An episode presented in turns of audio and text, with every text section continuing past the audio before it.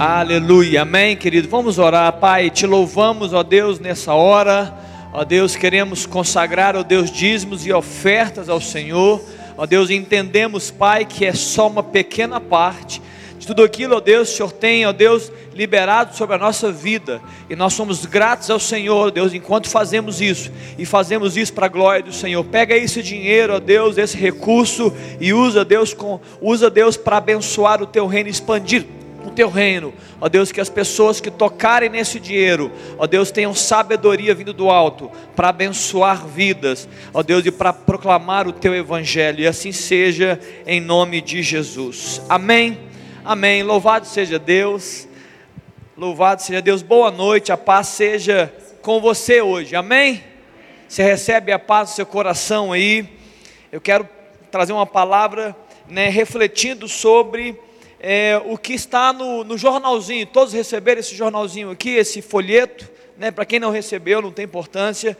É, a reflexão da semana, para quem teve esse jornal aqui, foi: não desanime, Jesus está no controle, amém?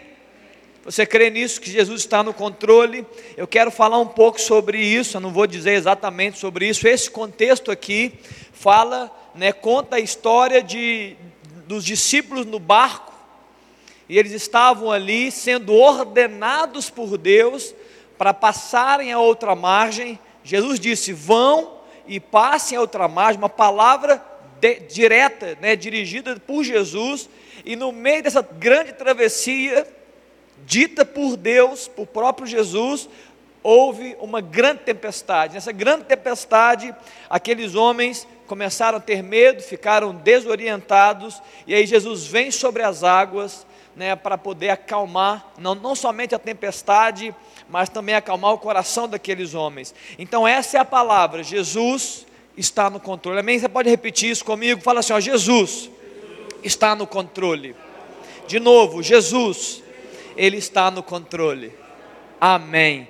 Queridos, eu quero, eu quero é, é, pensar com vocês nessa noite a respeito de, de alguma coisa relativa a isso, em relativa à pandemia que nós estamos vivendo, esse, esses ambientes tão hostis, tão difíceis, né, tão complicados nós estamos vivendo, tantas notícias ruins, tantas dúvidas no ar, tantos serás, e é tão ruim viver os serás, porque o será te deixa é, é, sem chão muitas vezes, você não sabe o que fazer, você não sabe para onde ir, e é isso, esse é o contexto né, que nós estamos vivendo. E, e circunstâncias adversas são muito perigosas, porque elas nos atingem hoje.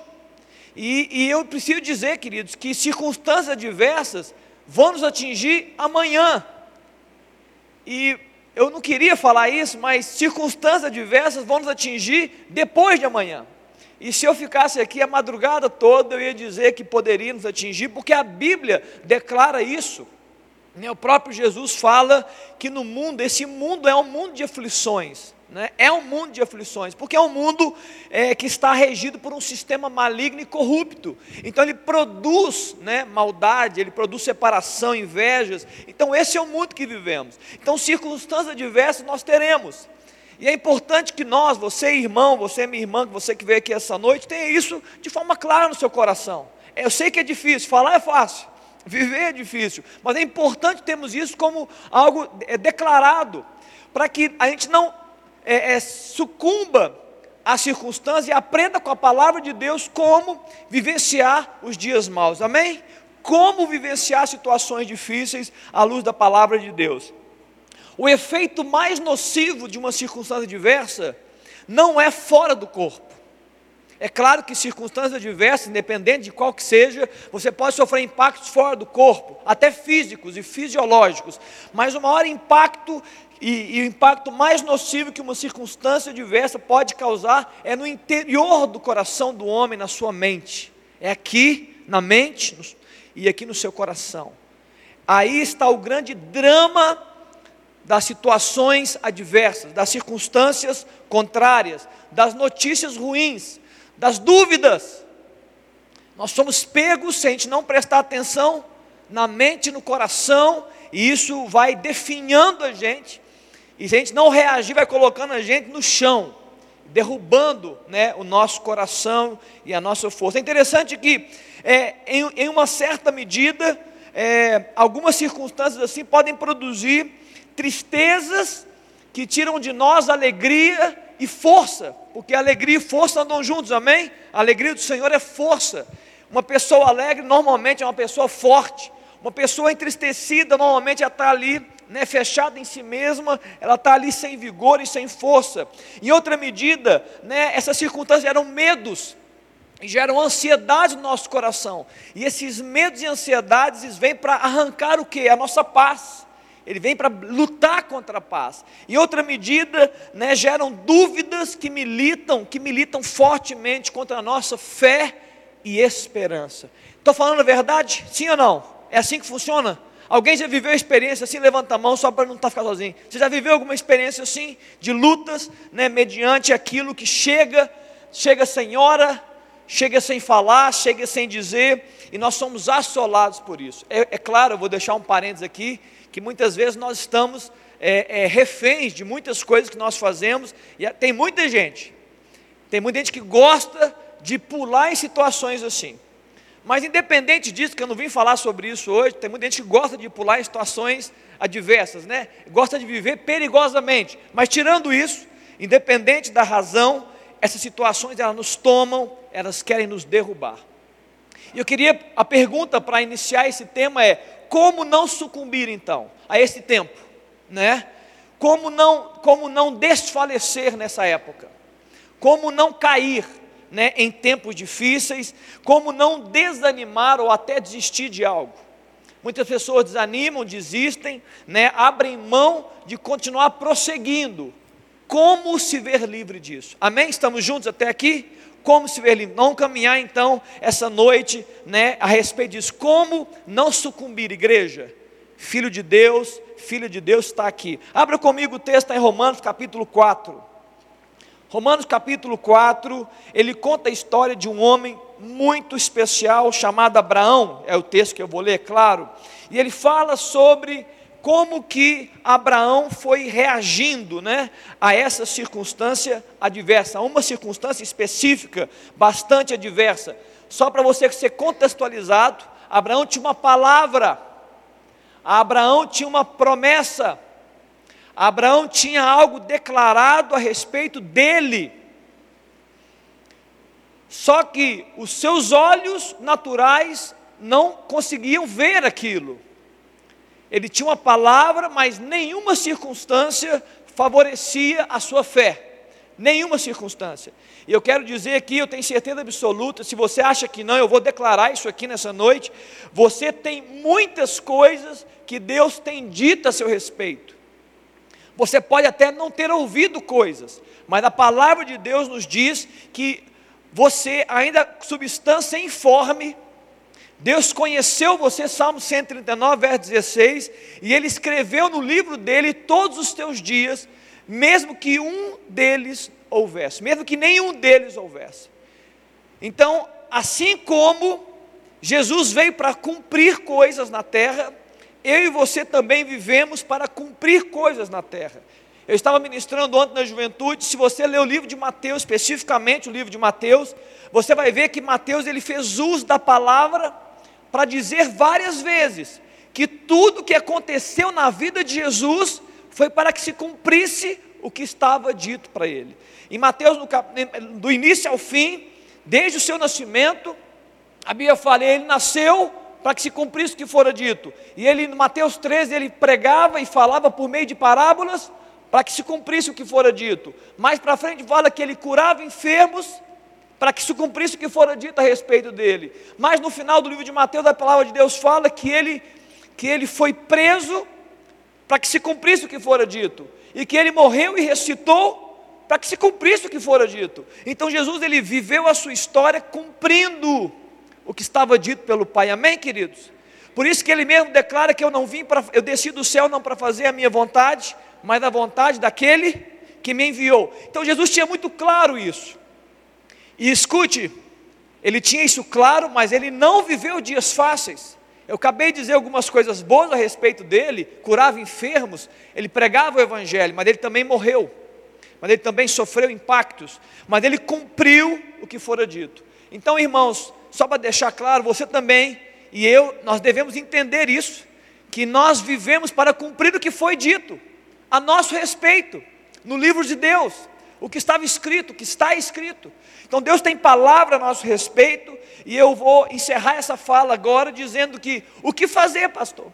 O que eu devo fazer então com essa mensagem, com esse entendimento? Você deve orar todos os dias da sua, da sua história. Você deve parar tudo e falar: Deus, o que, que o Senhor tem escrito a respeito da minha vida? O que, que o Senhor escreveu a respeito da minha esposa? O que, que o Senhor escreveu a respeito da minha família, dos meus filhos, do meu marido? O que, que o Senhor tem escrito a meu respeito? Porque é isso que eu quero viver. Amém, queridos? Eu quero cumprir, Jesus. Eu quero cumprir o que o Senhor tem dito ao meu respeito. Abraão tinha uma promessa, tinha algo dito a respeito dele, uma promessa de um filho. Romanos capítulo 4, e ele começa no verso 17 dizendo: Como está escrito, por pai de muitas nações te constituir. E agora vem a reação de Abraão, que eu quero trocar aqui algumas figurinhas com vocês perante aquele no qual creu, o Deus que vivifica os mortos e chama à existência as coisas que não existem. Queridos, o que fazer quando a circunstância é adversa, mesmo você tendo uma palavra promessa, uma palavra abençoadora a seu respeito, e eu já estou dizendo para você que você tem, o que fazer? Esse texto, primeiro verso, está nos dizendo que você deve renovar a sua fé. Abraão, ele creu Abraão ele acreditou na palavra, mas ele acreditou em Deus. Ele depositou a sua fé em Deus. Você precisa realinhar a sua fé. Pastor, como assim realinhar uma fé? É porque, por incrível que pareça, irmão, muitas vezes você tem uma fé em você mesmo.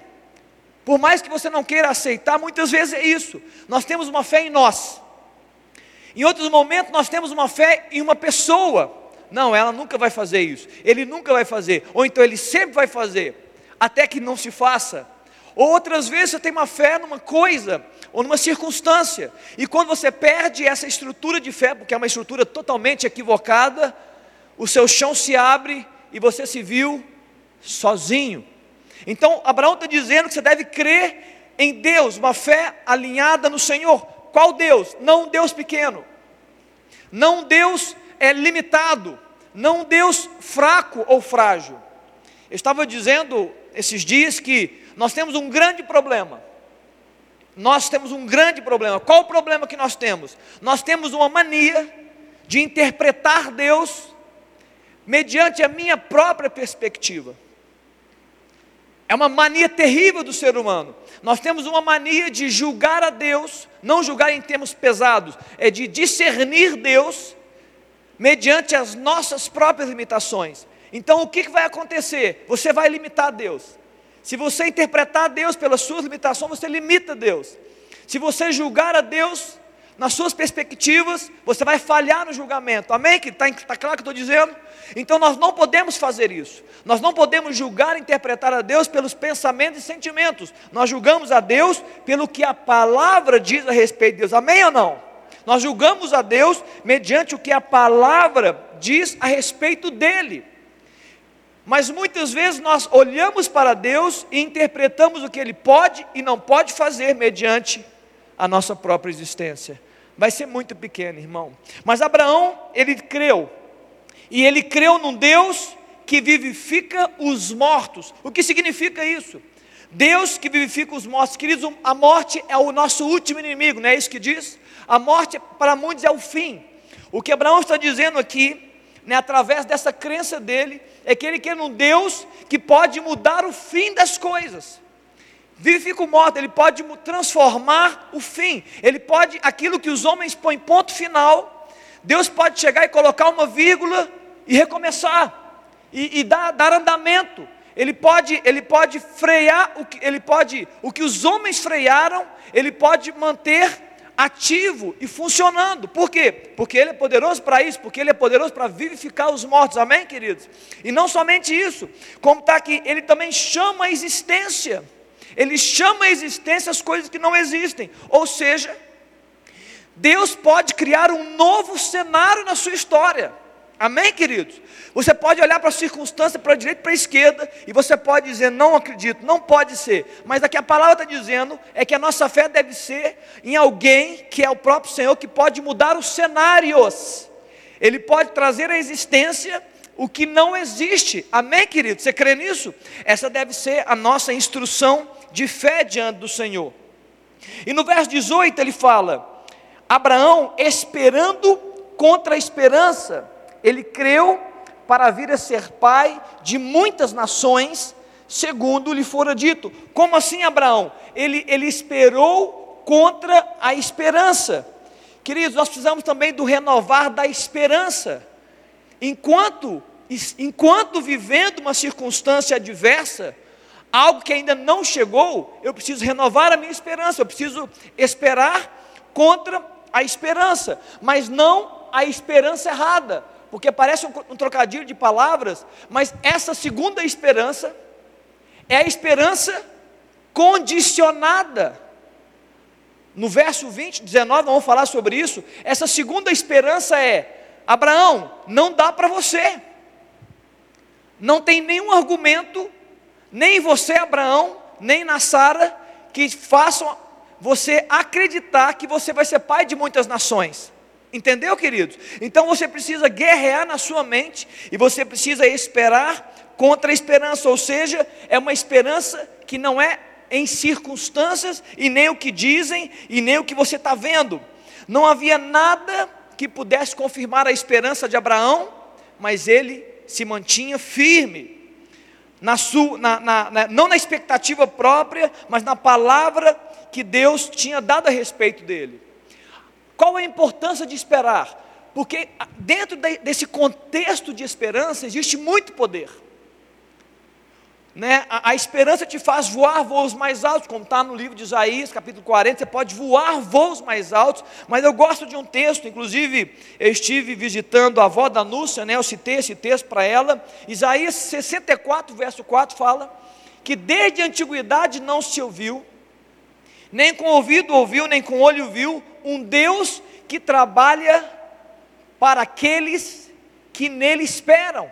Amém, queridos? Parece por esse texto que a, a, nossa atitude de esperança em relação a Deus é ativa a Deus para trabalhar, é isso que parece, mas eu quero ir além. Alguns de vocês podem pensar assim: olha, pastor, quer dizer então que Deus não trabalha para aquele que não espera? Não, queridos, é porque quem não espera em Deus, não deixa Deus trabalhar. Quem não espera em Deus faz com a própria força. Quem não espera Deus é acelera o processo e infelizmente acaba é, é, recebendo os resultados do seu próprio trabalho. Mas do que esse texto está dizendo, Isaías 64, é que Deus trabalha para aqueles que nele esperam. Então a nossa esperança, como Abraão foi, é o seguinte: olha Deus, eu olhando para mim, é contra a esperança essa palavra sua, essa vitória que o Senhor vai me dar, essa bênção que está declarada, essa promessa, eu não consigo vê-la em mim, eu não consigo vê-la na Sara, porque eles eram velhos, 100 anos de idade, Abraão tinha, mas ele estava dizendo: Mas eu mantenho a minha esperança em um Deus que trabalha, desde sempre, amém, queridos? Então eu queria que você saísse dessa noite sabendo que Deus está trabalhando, então por mais que os seus olhos naturais não vejam, Deus está trabalhando trabalhando, amém, queridos? Diga para a pessoa do teu lado assim: olha, com muito carinho, Deus está trabalhando, irmão. Deus está trabalhando. Espera no Senhor, porque Ele está trabalhando. Eu vim nessa noite declarar a palavra: Deus está trabalhando. Por mais que você não consiga visualizar, Deus está trabalhando. É só o ato de esperar em Deus. Amém, queridos? Muito bem. Em Romanos, no capítulo 4, no verso 19, diz: E sem enfraquecer na fé, embora levasse em conta o seu próprio corpo, eu estou dizendo isso aqui já, amortecido, sendo já de 100 anos e a idade avançada de Sara. Queridos, eu preciso dizer algumas coisas. Ele não levou em conta aquilo que poderia enfraquecer a fé dele. Escute o que eu vou dizer agora que é muito importante. Declarar o que está estabelecido não muda o que está estabelecido. Amém? Declarar o que está estabelecido não muda o que está estabelecido. Então não perca muito tempo dizendo e dizendo e, e constatando e constatando a realidade que você está vivendo, porque isso não vai mudar a sua realidade. Está claro, queridos? Não fique assim. Tem muita gente que gosta de falar e falar, não, pastor, é só a título de desabafo. Amém, querido. Eu entendo o poder do desabafo, eu entendo o poder de você confessar, mas até quando você vai ficar falando e declarando aquilo que está estabelecido? Não vai mudar o que está estabelecido. Nós precisamos de uma medida nova de Deus. Nós precisamos de uma palavra de Deus que nos faça declarar algo diferente do que está estabelecido, profeticamente. Porque declarar o que se, tá, o que, o que se vê não muda o que se vê. Então não fica perdendo tempo, irmão. Não fique perdendo tempo o tempo todo fazendo as suas constatações, pensando, meditando, ensaiando, é, é, questionando, olhando e olhando e perdendo muitas vezes anos, anos. E aí quando você olhar para dentro de você, você vê que a sua fé está desse tamanhozinho, você enfraqueceu na fé porque você levou em conta coisas que você não deveria levar em conta, que é uma realidade que não te abençoa, uma realidade que não projeta o melhor de Deus, mas você está focado na realidade. Amém? Está claro, queridos? Então está na hora da gente começar a mudar os nossos olhares, porque quando a gente muda os olhares, eu não vou levar em conta né, o corpo amortecido, você não deve levar em conta, você vai ganhar uma força. Você ganha uma unção. Quando você muda o olhar, você ganha uma unção. Qual que é a unção? É a unção de você começar a declarar algo diferente do que a realidade. É isso que nós precisamos. No verso, no verso 20, a palavra de Deus fala que Abraão não duvidou por incredulidade da promessa de Deus, mas pela fé se fortaleceu, dando o que, queridos? Dando glória a Deus. Então, Abraão, ele, ele se fortaleceu quando ele se encheu com uma palavra que não era uma palavra de declarar o que estava estabelecido. Ele começou a declarar algo sobrenatural. Ele deu glória a Deus. E aqui, antes que você pense que é só uma palavra mágica, glória a Deus, não. Dar glória a Deus é render tudo a Ele.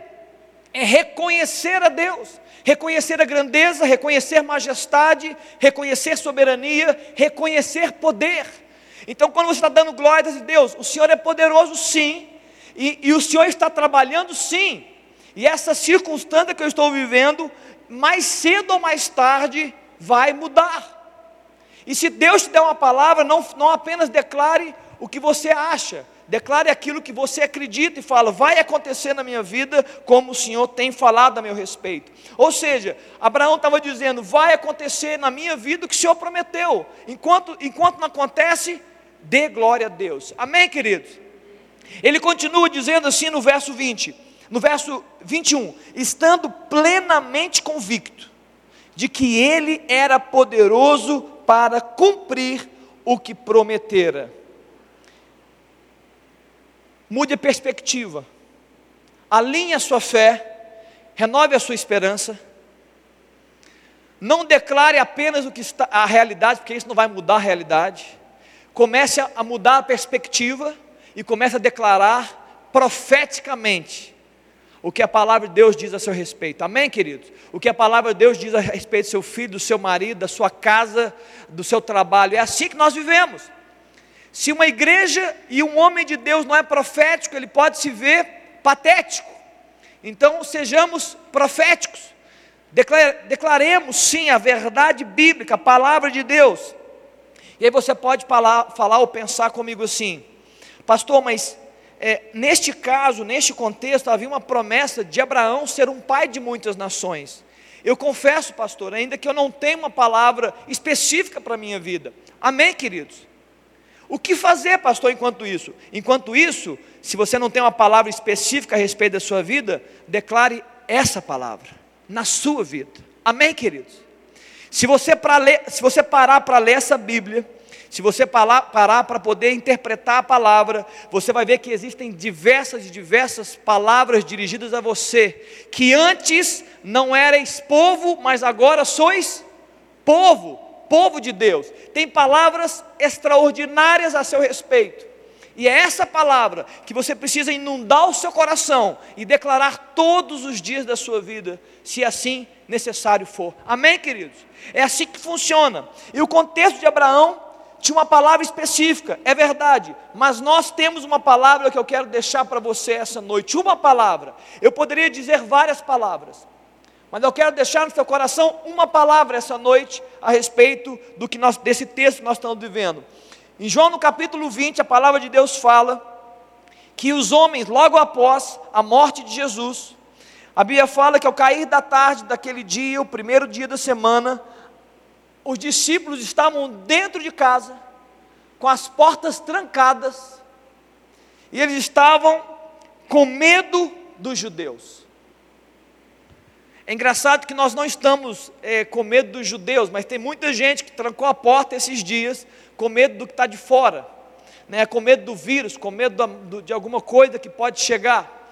Interessante que nesse contexto aqui desses discípulos, após a morte de Jesus, esses discípulos estavam com medo de alguma coisa, estava fora deles.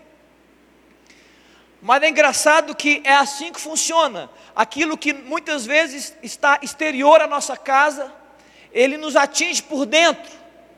E o medo que era um medo exterior, ele se torna um medo de dentro, ele se torna uma aflição, uma ansiedade que nos pega e quer nos paralisar. Jesus entra na história desses discípulos em meio a essa paralisia, eles estavam trancados, eles estavam estagnados na sua história. E a palavra de Deus para eles, e eu quero liberar essa palavra no seu coração essa noite, você que precisa dessa palavra, é: Jesus se põe no meio deles, e Jesus não, ele não vem declarar as realidades, ele não vem para fazer constatações, ele não vem para falar sobre o perigo das perseguições, e ele sabe de tudo isso. Ele olha para o coração dos discípulos, ele vê o que está passando e ele libera uma palavra: Shalom, paz seja convosco. E ponto final. Jesus não quer argumentar, querido. Jesus conhece o coração daqueles homens e ele fala: Eu sei do que vocês precisam e o que vocês precisam eu tenho para dar paz seja convosco. Mas, pastor, as circunstâncias, paz seja convosco. Mas os judeus podem, eles estão batão aqui, paz seja convosco. Mas olha, pode acontecer que a pandemia chegou, paz seja convosco. Mas pode ser que o emprego, a recessão, paz seja convosco. Ah, mas as pessoas, os meus amigos e as paz seja convosco. Essa é a palavra. Por que, que nós temos que argumentar contra a palavra de Deus? Paz seja convosco. Essa é a palavra que Deus tem liberado. Jesus não perde tempo com outras palavras, ele vai direto e ele declara a palavra necessária. Jesus subiu o nível da conversa, está tá entendido? Jesus sempre faz isso, ele sobe os níveis das conversas. Muitas vezes ele nos pega, e eu sei que todos nós vivemos isso, no, no, no nível muito horizontal das coisas. Você já se viu assim? No nível muito horizontal das coisas. Jesus nos ama desse jeito, irmão. Não se sinta culpado, se sinta amado. Mas Jesus nos pega nesse ambiente horizontal e fala: Deixa eu subir o nível e eu vou apresentar para eles uma paz que não é uma paz qualquer. Jesus não declara uma paz qualquer, não é aquela paz que foge pela janela quando chega uma notícia ruim dentro de casa não é essa paz que ele está dizendo aqui. Não é uma paz que se esconde debaixo da mesa, igual um, anim, igual um, ca, um cachorro, quando o, o, vem um trovão no céu e vem relâmpagos e vem tempestades. Não é essa paz que ele está declarando. Essa paz é uma paz condicionada. Jesus está apresentando nesse texto e para a nossa vida uma paz que excede todo entendimento. Amém, queridos? É essa paz que você precisa no seu coração, ela, a verdadeira paz. Em João no capítulo 14, verso 27 diz: Deixo-vos, Jesus está dizendo, a paz, a minha, a minha paz vos dou. Não vou lá dou como o mundo a dá, não se turbe o vosso coração e nem se atemorize. Queridos, pode ficar nesse texto. Qual é a paz que Jesus está dizendo? É a minha paz. Não a paz condicionada, não há paz circunstancial, não há paz do mundo. Eu deixo a minha paz. Essa é a promessa de Jesus para vivermos dias difíceis, para andarmos em situações hostis. Paz no nosso coração, é o que a palavra de Deus fala. A paz condicionada essa do mundo, essa que você conhece, muitas vezes te coloca aí sozinho. Essa paz condicionada, ela recebe o efeito da paz incondicional, que é fruto do Espírito, para que você se mantenha o quê? estável em toda e qualquer situação. Amém ou não? Eu vou repetir isso aqui. A paz condicionada, que muitas vezes a gente fica, ela recebe o efeito do fruto do Espírito, da paz de Deus, que excede entendimento, e ela, ela cala essa paz, e ela produz uma paz real, para te manter firme e estável em toda e qualquer situação. Como foi falado hoje de manhã pela Poli, como um carvalho de justiça. Amém? Firme, né? íntegro mas, pastor, a, situ a situação não está boa. A questão de Jesus não é exterior ao corpo, é dentro de você. Eu preciso dizer isso aqui nessa noite, eu gosto muito de falar isso, porque isso acontece comigo. A primeira obra de Jesus é em você mesmo, é dentro de você. Ok? O alvo de Cristo é você. Muito mais do que resolver os seus problemas, é resolver você, dentro de você. Amém, queridos? Muito, eu sei que você está aí buscando a Deus para resolver os problemas. Eu sei disso, eu sei que você fica pensando nisso o dia inteiro. Mas o principal alvo de Jesus é você mesmo. Porque se ele resolver você, queridos, o que é, o que são os seus problemas? Se ele resolve aqui dentro, o que são os seus problemas?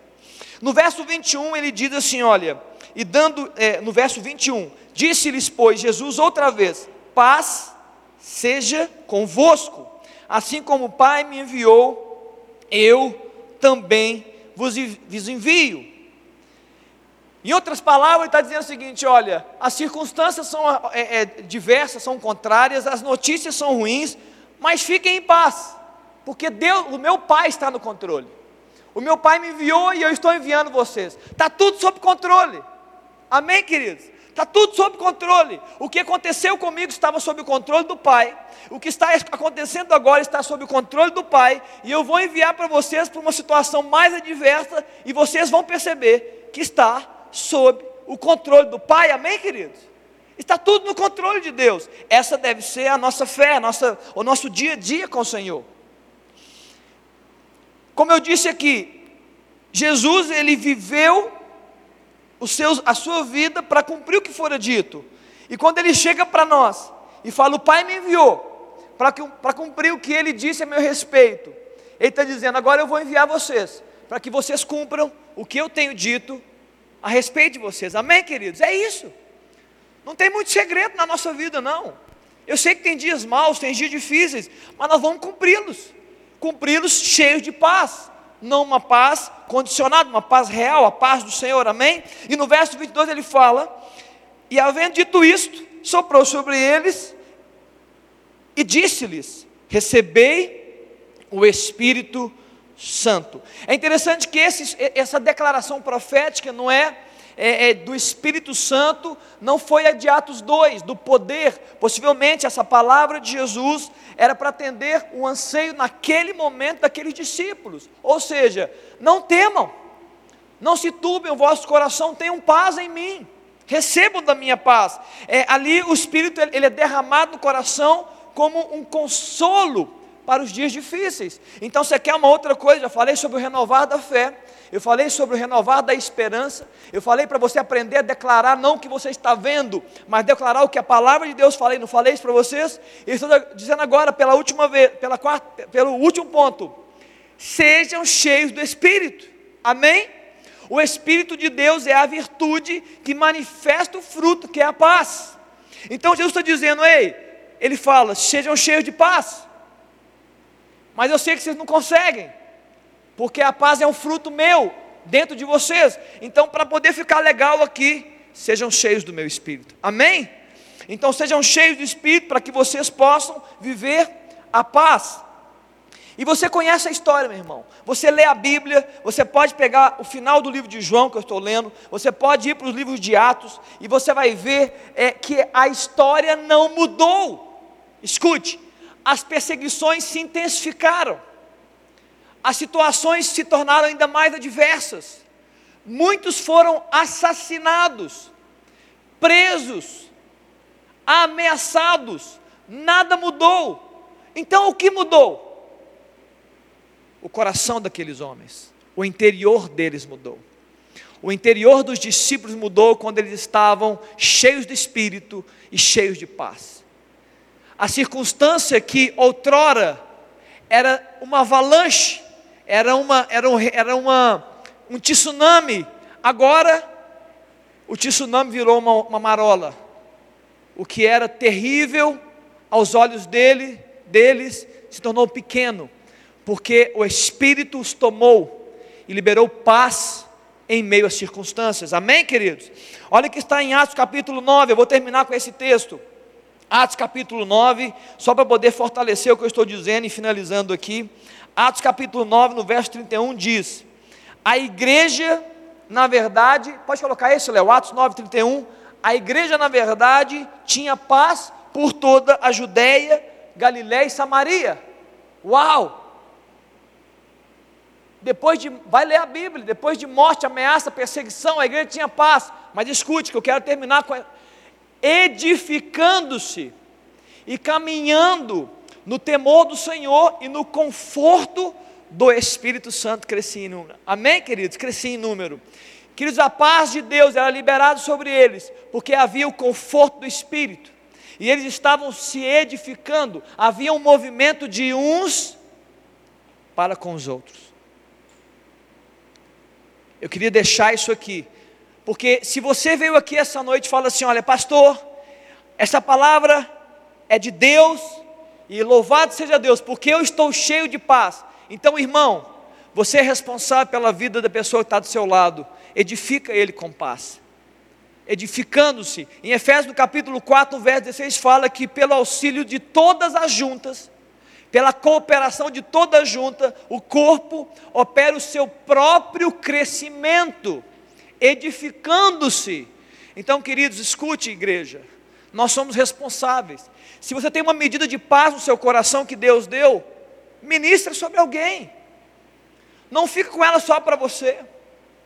Edifique, abençoe, libere palavra de bênção, seja, seja gracioso, seja, seja ousado, libere uma palavra para atingir o seu irmão, e é claro também no conforto do Espírito. Então, por que eles tinham paz? Não é por causa da circunstância, irmão, era por causa da presença de Deus e essa paz verdadeira no coração deles. Amém? Eu queria orar sobre isso com você. Enquanto isso, Eli, pode chegar, nós vamos ceiar o Senhor daqui a pouco. Mas antes da gente cantar as canções, e, e, e Mário já pode vir com a turma também. Eu quero orar por você. Feche seus olhos aí aonde você está. Eu quero orar por você. Eu quero, eu quero orar por você que veio aqui essa noite ou está na sua casa. E talvez por um vento que bateu na porta da sua casa, ele, você perdeu a sua paz, ou você enfraqueceu a sua fé, ou gerou algo terrível na sua mente, no seu coração. Hoje, nessa noite, nós viemos aqui para declarar uma palavra de Deus: paz seja com você. Eu quero declarar essa palavra nessa noite. Enquanto nós ceiarmos, eu quero declarar essa palavra: paz seja com você. Vamos orar. Põe a mão aí no seu coração. Você que fala assim, pastor, eu acho que sim. Eu acho que eu sofri impactos na minha vida. Eu acho que, eu acho que essa circunstância está, está mexendo comigo. Eu acho que essa circunstância está mexendo com o meu casamento. Eu, nós perdemos a harmonia no lar. Nós, nós estamos confusos nós estamos aí sem saber o que fazer, quais os próximos passos, eu estou inquieto, eu estou em, em, em turbulência, eu estou agitado, eu estou em desequilíbrio. Queridos, há uma paz que pode atingir você e calar uma, as, a paz condicionada e fazer um efeito que te deixe estável, independente das circunstâncias. Vamos orar assim, Pai. Nessa noite, Deus, nessa noite, Jesus, nós estamos declarando a paz de Cristo aqui.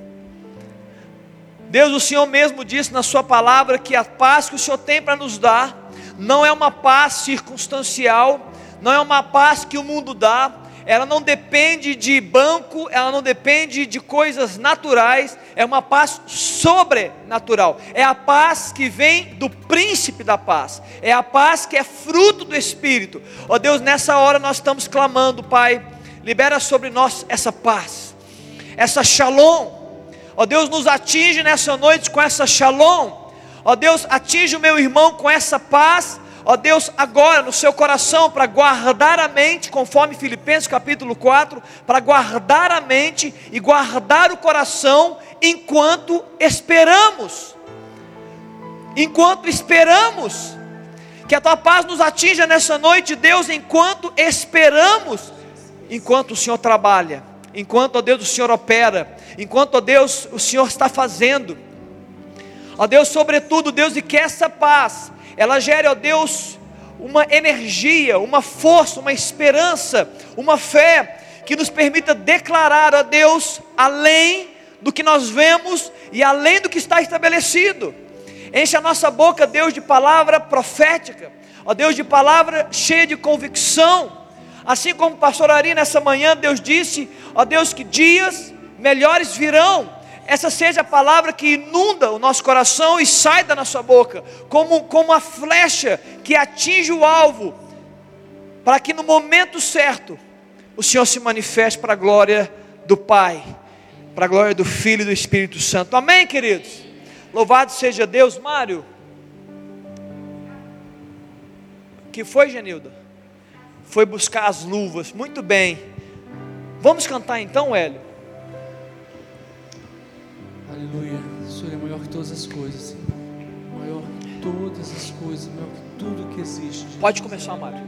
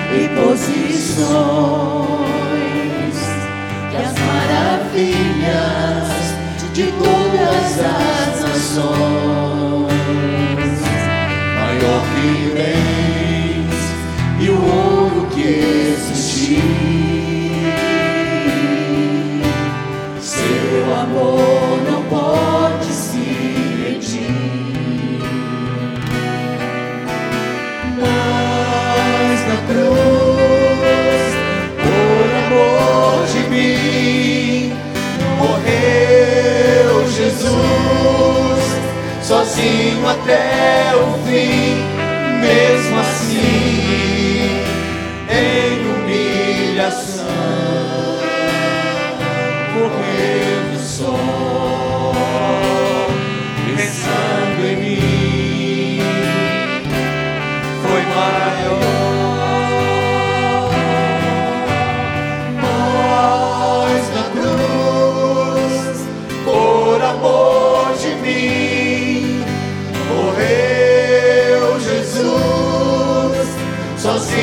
até o fim, mesmo assim, em humilhação, morrendo só, pensando em mim, foi maior. Aleluia. Louvado seja o nome de Jesus. Alguém não recebeu os elementos? Amém. Vamos deixar né, a distribuição acontecer aqui em cima.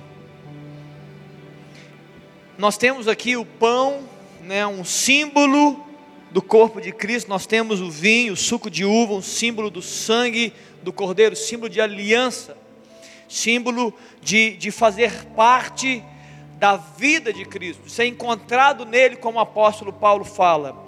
Em 1 Coríntios capítulo 11, é, o apóstolo Paulo, ele dizendo a respeito desse tempo e o que nós deveríamos fazer, ele fala que eu recebi do Senhor, o que também vos entreguei, que o Senhor Jesus, na noite que foi traído, para cumprir o que fora dito, amém, queridos? para cumprir o que fora dito, ele tomou o pão e, tendo dado graças, o partiu e disse: Isto é o meu corpo, que é dado por vós, fazei isto em memória de mim. Queridos, eu nessa noite eu falei sobre a shalom, a paz de Deus, e o pão significa o corpo de Jesus, um corpo que foi moído na cruz, que foi traspassado na cruz, que foi é, é, colocado em desprezo, que foi amaldiçoado pelos homens. Maldito o homem que morre de madeiro. Mas no, no Isaías 53, você entende o porquê. Porque em Isaías do capítulo 53, verso 5, a Bíblia fala: Mas ele foi traspassado pelas nossas transgressões e moído pelas nossas iniquidades. Amém, querido? O castigo que nos traz o que? Shalom estava sobre ele e pelas suas pisaduras nós fomos sarados. Tá claro, irmão? Tá claro que essa palavra de paz, ela foi conquistada por Jesus Cristo na cruz. Ele está dizendo porque eu sofri e porque eu, eu, eu abri mão da minha vida, eu tenho poder para liberar paz sobre você. Então, enquanto você come, você lembra que Jesus foi moído, faça parte, né? compartilhe e vivencie a paz e a cura de Jesus no seu coração, coma o pão.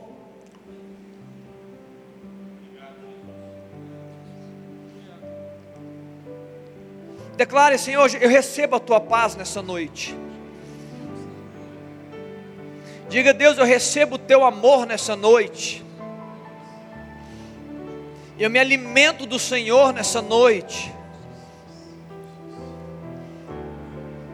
Sim, Jesus.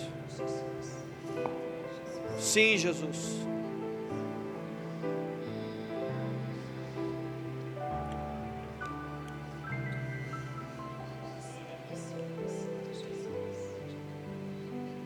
Louvado seja Deus. Sim, Jesus. Nós declaramos aqui, Deus, que a tua morte não foi em vão, Jesus. Nessa noite, ó Deus, nós estamos recebendo, Deus, virtude que vem do Senhor, por causa dessa cruz, daquela cruz. Aquela cruz que era minha, aquela cruz que era nossa, e o Senhor tomou sobre si.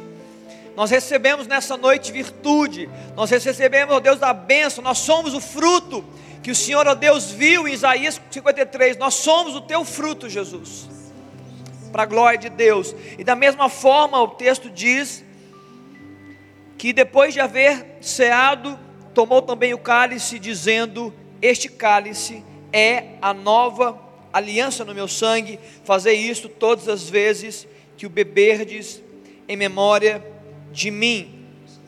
Queridos, nós devemos fazer isso em memória do Senhor, o cálice da nova aliança. E eu queria que nessa noite você fizesse isso. Assim que você beber, você vai declarar: Jesus, eu tenho uma aliança contigo.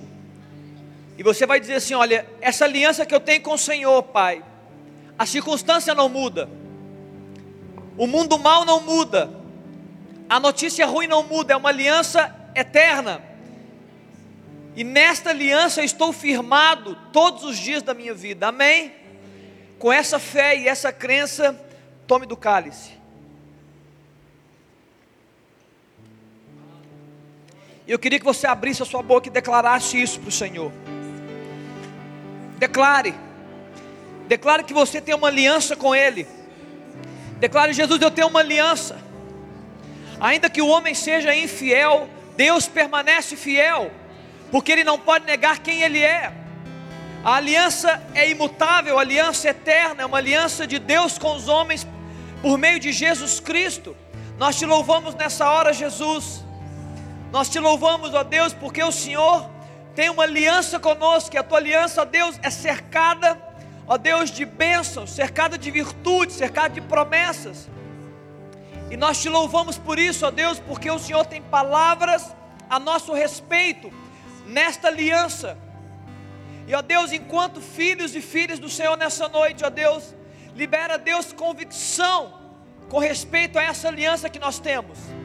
Se tem alguém aqui, Pai, que entrou fraquejando, engateando na fé, ó Deus, triste, sofrendo algo no coração, que nessa noite venha o renovar dessa aliança no coração e na mente. Sim, o Senhor está no controle, o Senhor está no controle, porque o Senhor é o Deus soberano, o único Deus. Aleluia. Vamos cantar. Exaltado, o Rei exaltado no céu. Eu louvarei, Ele exaltado para sempre, Exaltado Seu nome louvarei. Ele é o Senhor. E é a verdade dele que vai reinar. Sim. Terra e céu glorificam seu santo nome. Ele exaltado, o rei exaltado do céu. Mais uma vez, lá do começo. Ele exaltado, o rei exaltado do céu.